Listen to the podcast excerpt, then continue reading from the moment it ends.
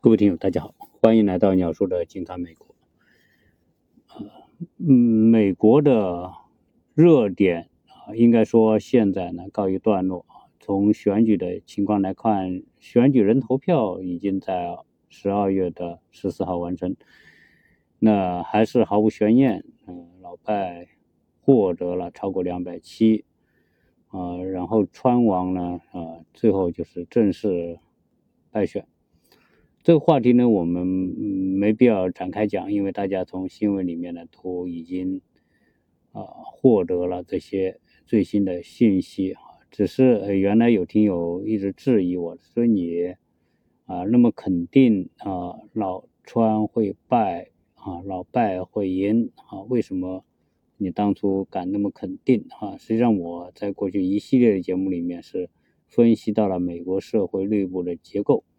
以及这些不同结构的构成群体啊，当今的这种价值取向啊，以及他们的内心的一种诉求啊，决定了美国的这一次的选举，不管它多么的复杂，以及多么的千回百转，不管川王啊下决心要进行多大的诉讼来推翻结果啊，事实上这些都是徒劳的。啊，当然，对于他的徒劳，呃，有人说啊，这是一种顽强的精神啊；有人认为这种徒劳啊，纯粹就是得不偿失啊。这个当然站在不同的角度都可以说得通。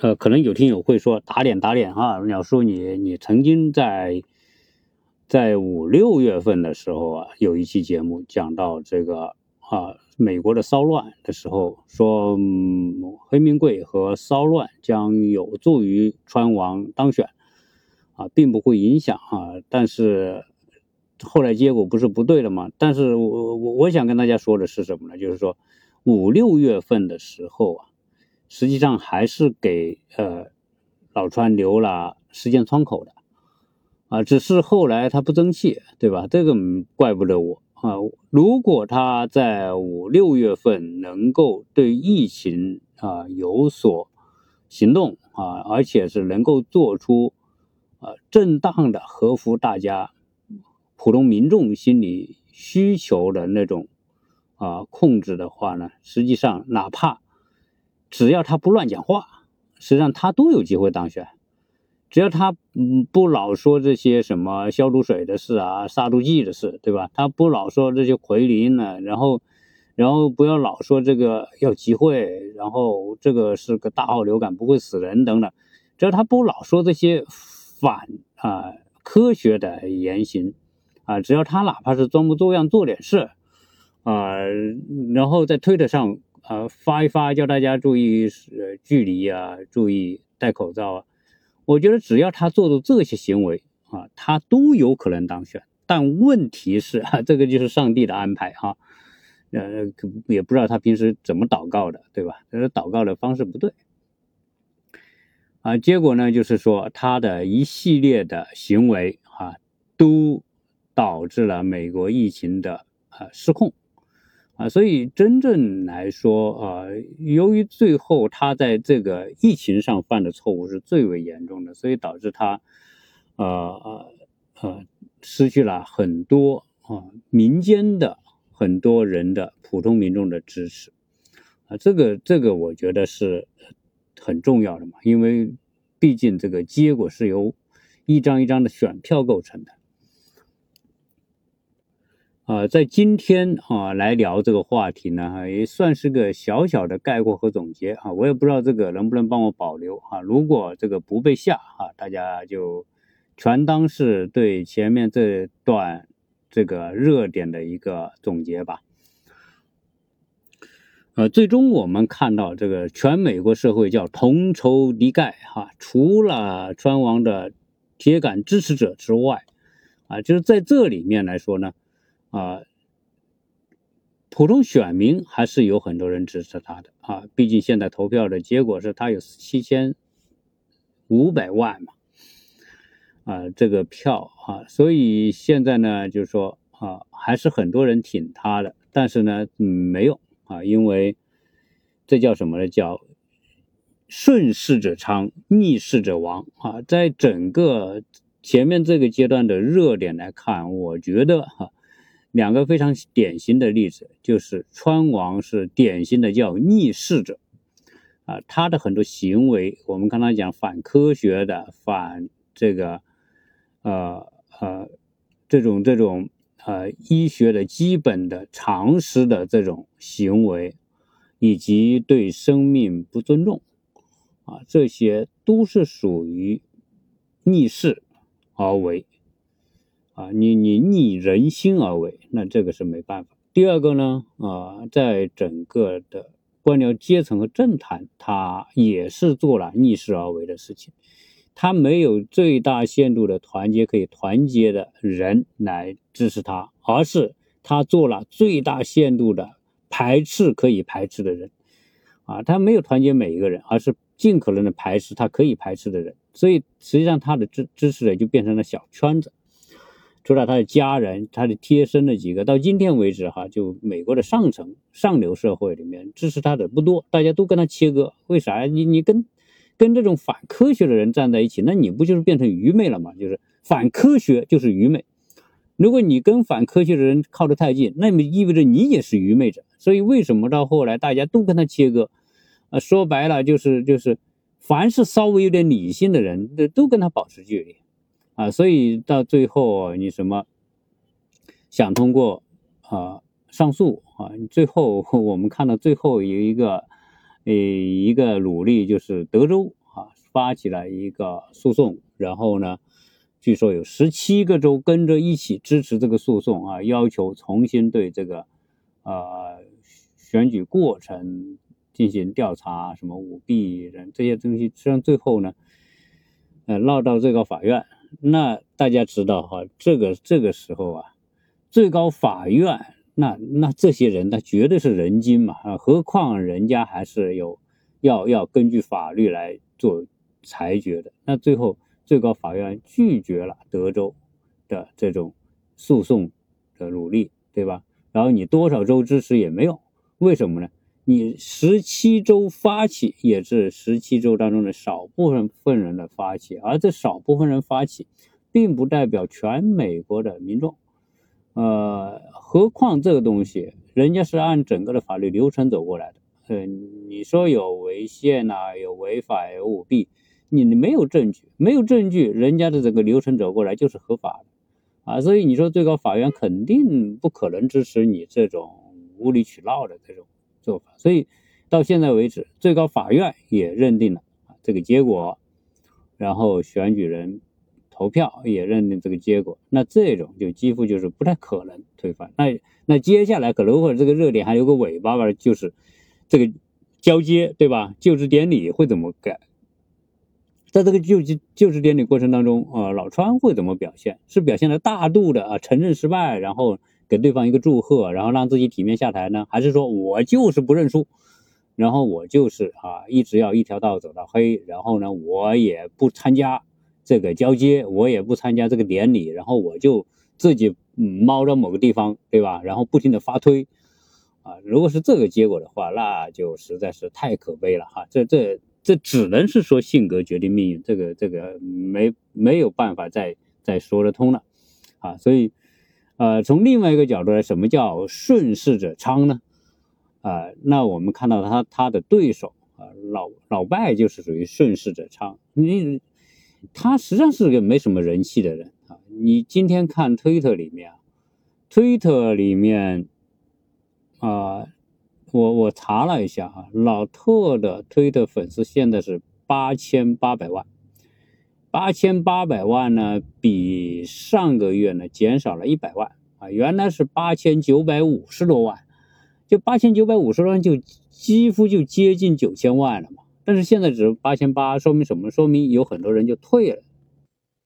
即便是这样啊，他仍然是超级大 V。而我们看反观现在当选的呃老拜现在的粉丝数量只有两千两百多万哈，基本上。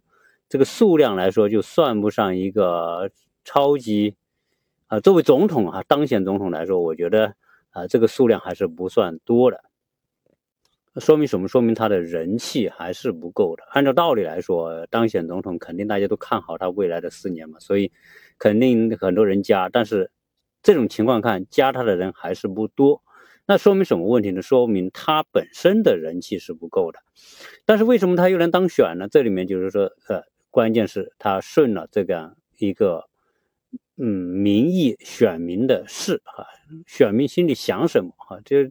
他也没做什么，他也没什么特别啊，拿出什么特别让人亮眼的这个治国之策，对吧？他无非就是说，哎，我要尊重科学，我要啊控制疫情，我要发布口罩令，我要啊做这些事情，然后我要请科学家来啊拿方案，尊重科学家的的的的决定，对吧？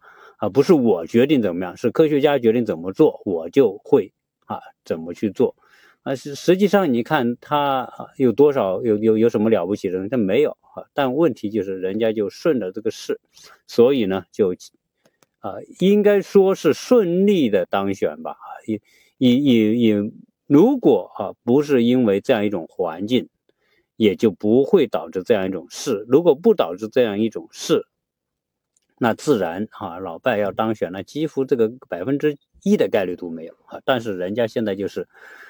啊，三三百三百零六张选举人票当选啊，这个啊很有趣吧？那那幕后的这些力量的较呃较量啊，实际上这种我们看到的是选民给出的这个投票数量啊，对吧？而且这个。啊，老拜是以八千多万张，在历史上从来没有过的，他创造了历史。我曾经做节目说过，他他创了好几项历史：一是最大年龄的这个候选人，第二呢是最弱势的总统战胜强势总统啊，第三呢他还获得了美国历史上最高票的啊当选。所以实际上啊，这一切呢都是我们看得到的，他看不到的就是幕后的较量。这幕后较量里面呢，同样是有个顺势和逆势的问题。啊，由于呃，每个政治人物后面呢，它实际上就是代表一个群体的力量、群体的利益啊，所以一个政坛嘛，就是多种力量的角逐，然后大家的呃磨合、大家的妥协、谈判，最后达成一种平衡。所以政治本身没有说呃。纯洁与否，政治本身作为妥协的东西，那就意味着就不可能有什么纯洁可言，也不能用纯粹的政治正确去要求什么东西。它一切都是，啊，谈判、妥协、较量，最后达成一种啊，大家都接受的一个妥协的结果。但是呢，啊，我们看到老老川实际上他不是这样。他要的就是那种水至清而无鱼。所所谓水至清，就是一定要按照我的想法，不是按照我的想法，通通不行。在他的心目当中啊，妥协是个困难的事情。按照道理来说，今天这个情况啊，那那就应该做出一个妥协的姿态，对吧？然后你已经结果在这里了，你再扛下去，就每扛一一次，那就是自己损失一次。到最后啊，就从人家说可以啊。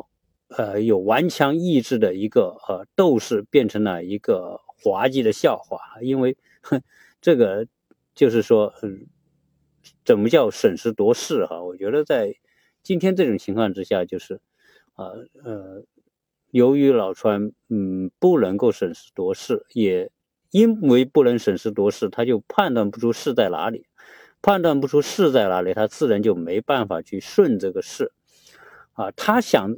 让自己的意志成为一种势和一种趋势，那怎么可能，对吧？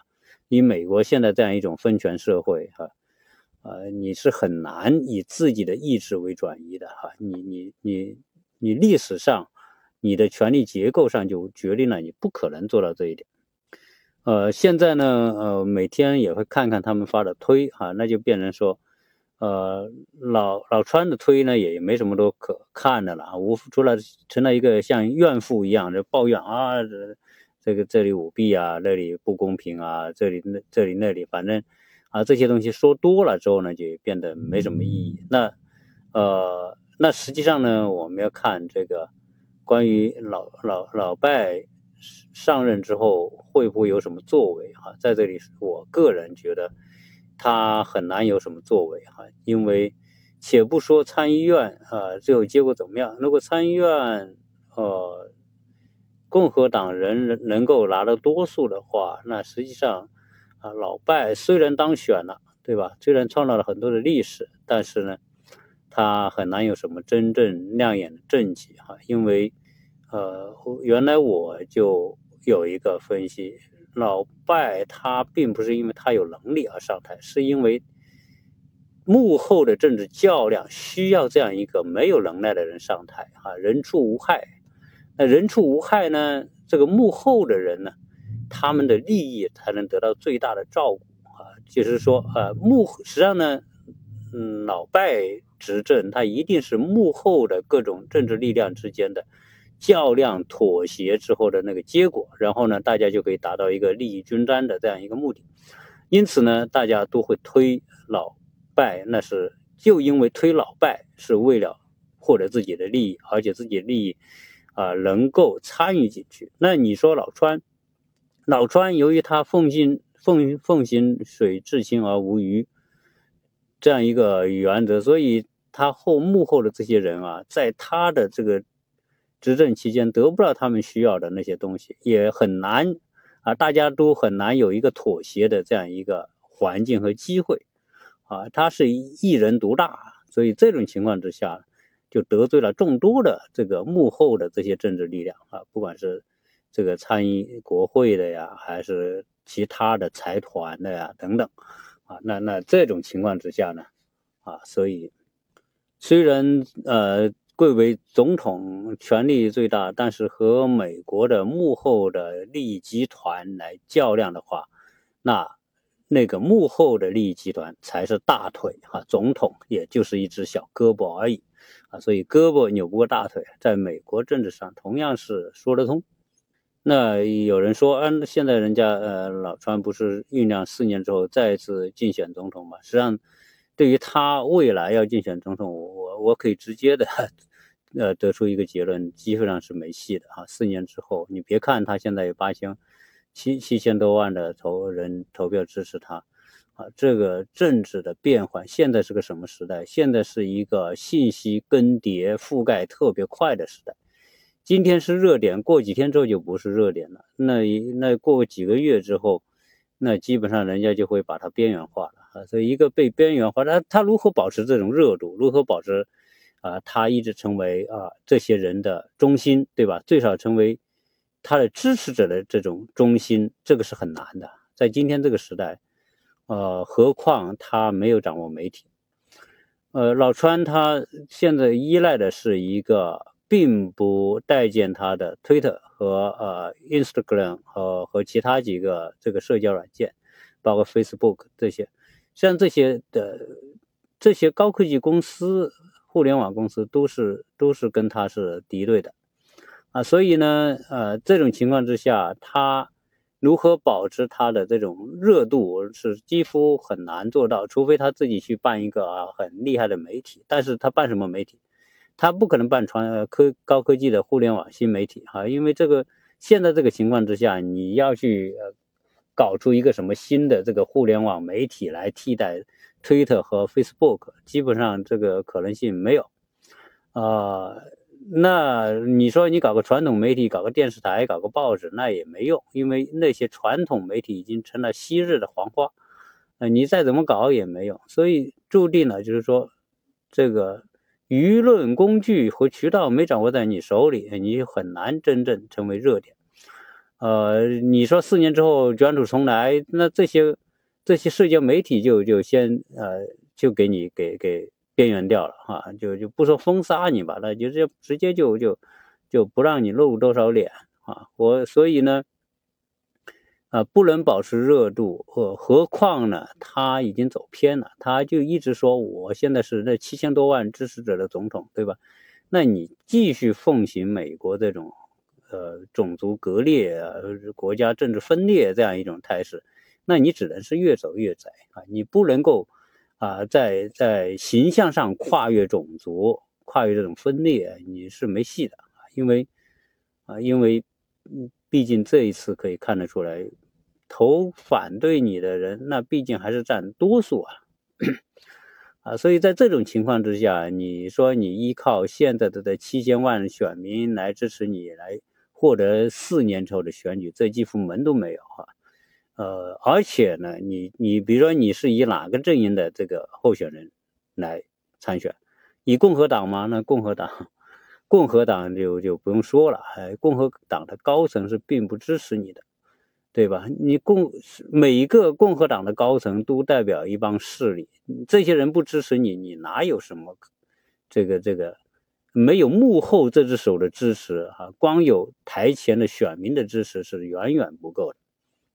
所以他四年之后，我我我我觉得他提名的这种概率都不大啊，更别说参选。所以他唯一可能做的就是自己组建一个 老川党，对吧？嗯，你自己组建一个党，然后呢，让现在这个支持的你的人啊，成为你的粉丝，成为你的党员，然后呢，以第三党的身份来参选。那以现在这种情况，啊，也是几乎呃不太有有对他有什么啊帮助的哈，因为呃，在美国历史上，你作为第三党，你参加总统辩论的这个机会都没有。呃，你看现在这个这次的选举，不是有很多其他的候选人选得个百分之零点几、百分之一点几的选票，但是他都没有在总统辩论上出现。那原来我聊过这个，美国的呃，美国的选举体系啊，有民间和官方两块，官方是联邦选举委员会，这是一个官官方机构，呃，然后呢，总统辩论委员会是个民间的机构。啊，他们专门主持这个总统的电视辩论。你现在作为第三党，因为现在总统辩论委员会的这个资助者就是民主党和共和党，你现在作为第三党哈，你就你都没资格参加总统辩论啊，除非这个总统辩论委员会接纳你，对吧？接纳你的资助，然后让你参选。但我估计哈，以以老川这种情况不太可能。啊，另外一个对他极为不利的就是现在你毕竟，对吧？七十四，再过四年七十八，啊，这个毕竟年龄太老了。现在是一个互联网的时代，互联网是年轻人的时代，互联互联网是一个看未来的时代，啊，所以一个年轻的看是未来为主流的一个时代，你你跑一个七十八岁的人来来来竞选总统，这个这个就是个笑话。何况本身他也并不代表互联网。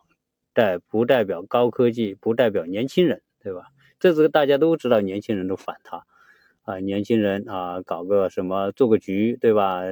搞个 TikTok Talk 搞的搞的啊，他很很很很狼狈，然后最后呢就跟 TikTok 给往死里整啊。那那你看你这个做法就是，所以这一句话呀，我觉得老川是一个容量不够的人。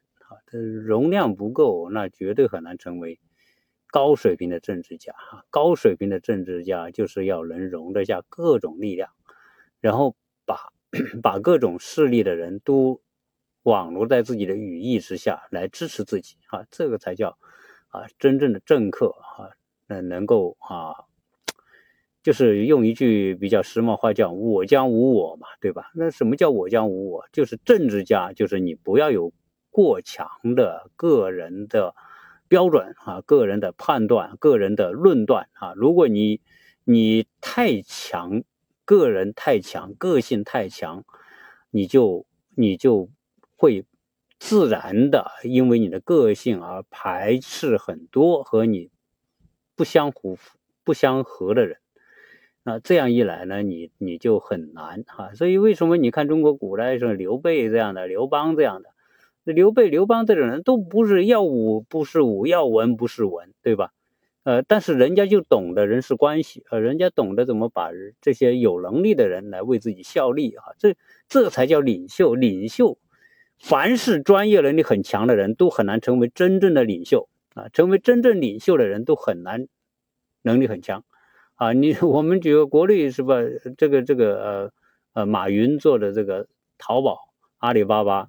你他自己他说我也没写过一一个一个代码，对吧？我就根本就不懂互联网啊的这个技术啊，但是人家就领导了全中国最大的互联网之一啊，这就是说你你要成为，所以老川呢，我觉得他他骨子里还是一个啊专专业有专业自信的一个一个生意人啊。那这样一来呢，他的这种啊以个人的专业判断啊专业的。这种习惯来判断这种政治事务啊，是会出很多的偏差，啊，所以他呃现在这个身边呢就没几个人，呃，当一趟总统之后，最后变成孤家寡人，这个是是很少见的啊。这个就是说明什么？说明这个呃他做错了态度是啊，这个做错态度是有天生的，就是他性格的原因啊，也有后天的，比如说对事物的认知。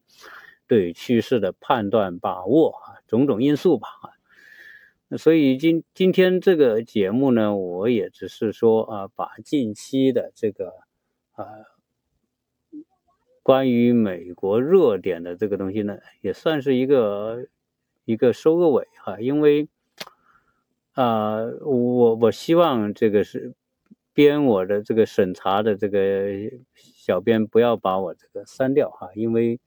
啊，前面我在谈美国选举热点的这个话题的时候，还是得到很多听友的支持，大家都觉得哎比较有趣哈，聊这些话题。后来给下架了，下架之后呢，我就不谈了，不谈。现在这个呢，我也不算是正式的去谈这个热点吧，所以啊，希望啊小编手下留情啊。然后，毕竟很多听友呢，还是希望听到这个结尾。啊，这个结局吧，啊，任何事情呢，就是我们看一场戏啊，前面啊，我们看了很多，呃，中途由于这个审查的原因，我们不能谈，我们就没谈。那最后呢，现在也叫尘埃落定，哈，呃，也也谈不上什么是有更多的个人的这种偏见，对吧？啊，我只只不过是说说一个现象和事实，然后呢，分析一下后面的原因。呃，这一期呢就稍微简短一点吧。那么啊啊，做个算算是，做一个我自己的一个分享。那么这一期聊这么多，谢谢大家的收听。